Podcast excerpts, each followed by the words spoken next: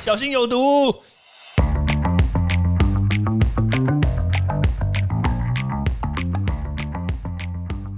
毒物去除了，人就健康了。欢迎来到昭明威的毒物教室。Hello，大家好，我是昭明威。我们这几天看到这个疫情，说实在话，真的趋缓很多。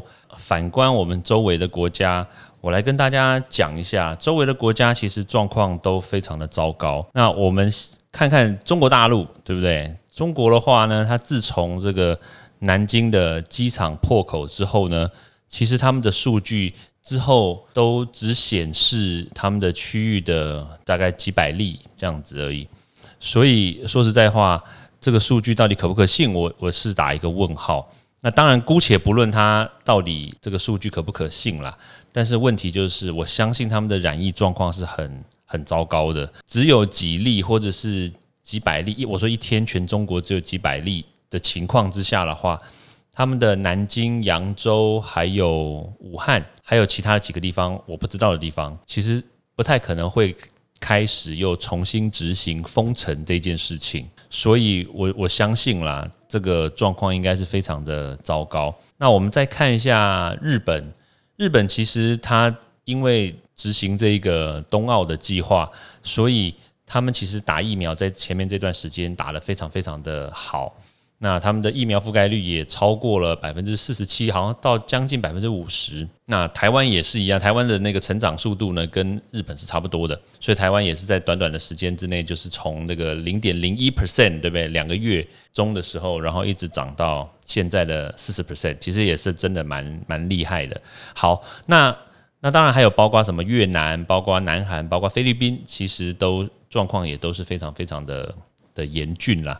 好，那我当然是要讲说周围的国家，其实我特别关注到马来西亚，因为马来西亚说实在话，让我关注到的点，其实一开始不是确诊病患，而是他们疫苗的施打速度。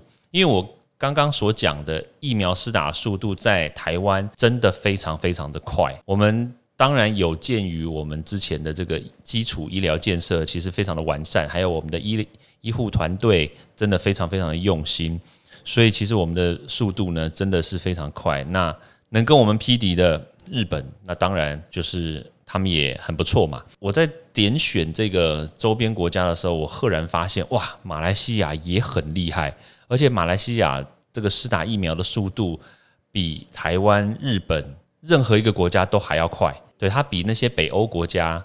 都还快哦！我当时看到以后，我就觉得哇，马来西亚真的很厉害。好了，不宜有他，对不对？那我就我就看了以后就哦好。那有一天呢，我在录影的时候，然后刚好有一个气话，他是马来西亚人，他就刚好跟我讲到这件事情，然后我就说：哎，你们马来西亚很厉害耶，那个疫苗施打的好快哦。他就说：你知道为什么我们疫苗施打的很快吗？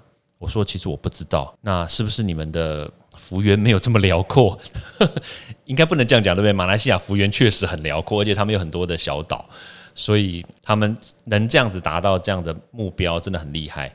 那我就问他说：“哎，那你们怎么做到了？”他说：“其实没有，他们真正厉害的是确诊比打疫苗的还更多。”我听到以后，我就想哈。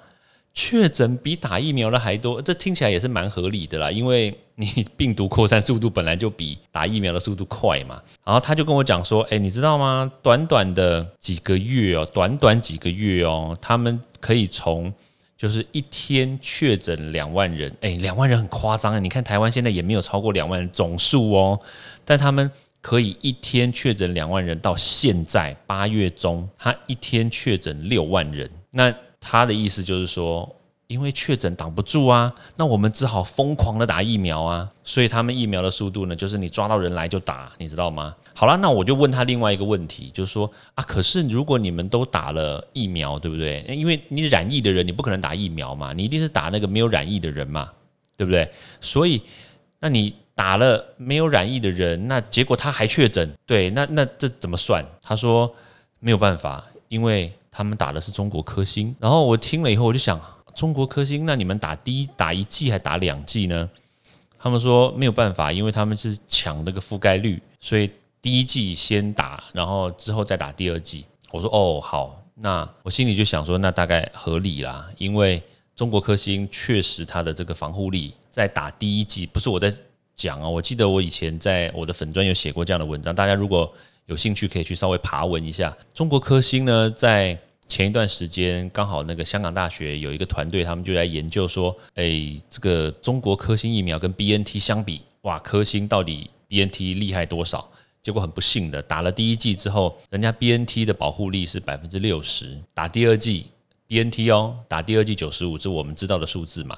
但中国科兴呢，打了第一剂之后，保护力是零，然后第二剂才达到保护力百分之六十。对，所以可想而知啦。我也我也不是说在责备谁，或者是我也不想是说到底在评论什么样的产品。对，因为我们把它当成是个产品的话，确实这个产品就是。